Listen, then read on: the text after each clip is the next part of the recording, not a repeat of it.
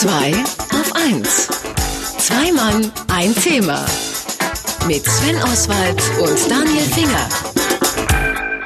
11 von 19, Sie hören 2 auf 1, unser Thema heute Zone. In der Werbung heißt es ganz gerne, man braucht spezielle Rasiergeräte für seine Problemzonen. Bei mir heißt die Problemzone schlicht Gesicht. Ich muss rasieren, darf rasieren und habe trotzdem auch immer wieder Probleme, wenn da mal ein Pickel im Weg ist zum Beispiel. Dennoch rasiere ich ganz klar nass, sonst gehen die Haare überhaupt nicht ab. Bin ich damit eigentlich der typische Mann? Werde ich angemessen umworben? Das möchten wir unseren Marketing-Experten Markus Bartelt fragen, hoffentlich frisch rasiert. Guten Morgen. Schönen guten Morgen. So, wie sieht's denn jetzt eigentlich aus? Ist mein Gesicht mittlerweile eine Problemzone oder, oder wie? Na, das ist so ein bisschen wie letzte Woche mit der Orangenhaut bei den Frauen. Ja. Ähm, wir haben ein Gesicht und dieses Gesicht möchte rasiert werden, weil wir Bartwuchs haben.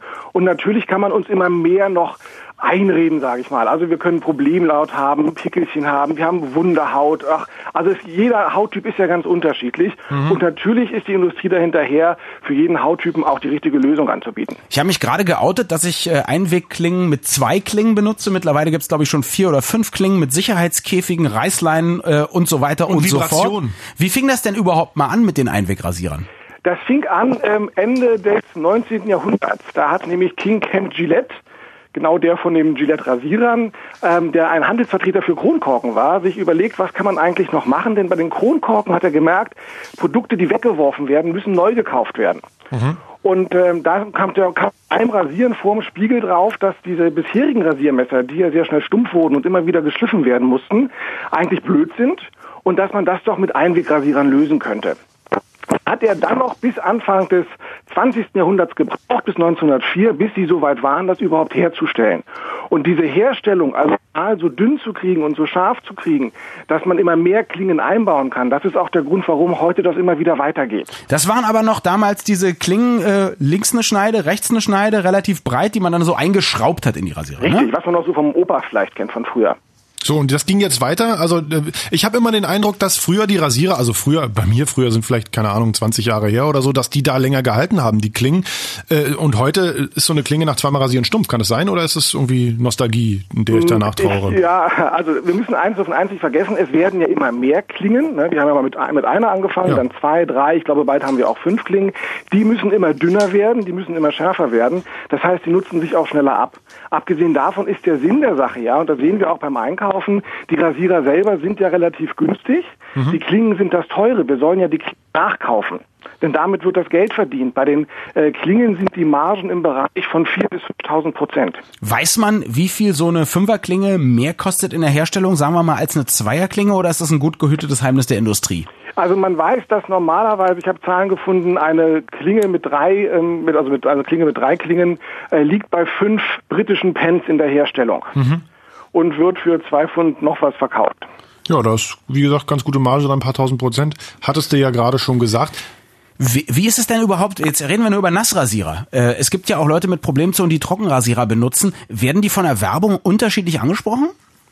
Ähm, also die Werbung zielt ganz klar auf den Mann und den Nassrasierer ab, weil das wesentlich männlicher ist. Der Trockenrasierer ist dann in den 30er, 40er Jahren aufgekommen, vor allen Dingen unter dem Aspekt der Bequemlichkeit. Also ich muss mich nicht einseifen, ich kann mich nicht schneiden. Also ähm, ja, und diese Bequemlichkeit ist natürlich heutzutage wieder weg, weil wir wollen ja richtige Kerle, richtige Männer sein.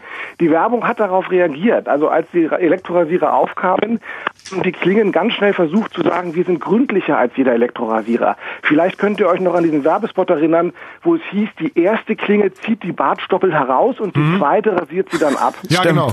Na, dann dann ging es weiter, also nachdem man uns die Gründlichkeit beigebracht hat, ging es dann weiter, uns zu sagen, pass auf, wir sind futuristischer, dann wurde es wahnsinnig technologisch, dann kamen so Sachen wie Macht 3 und wie sie alle heißen, da sind wir alle Warp 7. Starfighter-Piloten geworden, also auch wieder Männlichkeit und im Moment sehen wir, dass dieses Nassrasieren sportlicher ist, also gerade Gillette wirbt mit Tiger Woods, mit David Beckham, mit äh, äh, Thierry Henry und so weiter und Kriegt so man auch mehr. Frauen, ne? Gerade Tiger Woods. Ja, ja, sehr schön. Ne? Und ähm, es geht also wirklich darum, gezielter Männlichkeit anzusprechen als bei Elektrorasierern. Bilde ich mir das ein oder ist es tatsächlich so, dass in den letzten Jahren auch die Werbung für Trockenrasierer rapide abnimmt? Ähm, sie kommen immer wieder hoch zu Weihnachten. Wenn man nicht weiß, was man seinem Vater, Onkel schenken soll, dann kommt der Trockenrasierer in die Werbung. Ja, äh, gibt's denn überhaupt noch eine Marktlücke, die gefüllt werden kann? Äh, Können wir vielleicht beim Rasieren die nächste Lücke schließen und folgende Idee haben? Das ist eine schöne Frage. Also ich weiß nicht, wann es aufhören wird. Bei fünf Klingen irgendwann werden die Dinger ja auch immer breiter. Äh, wir haben mittlerweile auch Feuchtigkeitstrips, die mit dabei sind, die also uns dann gleich pflegen. Vielleicht eine, eine, eine Rasierklinge, wo unten der Schaum rauskommt. Dann mhm. kommen die Klingen und oben wird dann gleich mit Feuchtigkeit noch nachgepflegt. Da gibt es bestimmt eine Lösung von Kercher. Vielen Dank an Markus Bartelt. Vielen Dank für diese wunderbaren Informationen und jetzt gleich nochmal rasieren. Ich habe das Gefühl, da sind gerade wieder Stoppeln nachgewachsen. Viel Spaß. Tschüss. Benutzt doch mal den Rasierer von deiner Frau. Mhm. Der ist wahrscheinlich sanfter und gründlicher. Und hier gibt es das Lied dazu. Lady Shave von Gasgas. Radio 1. Zwei auf eins. Zwei Mann, ein Thema. Mit Sven Oswald und Daniel Finger.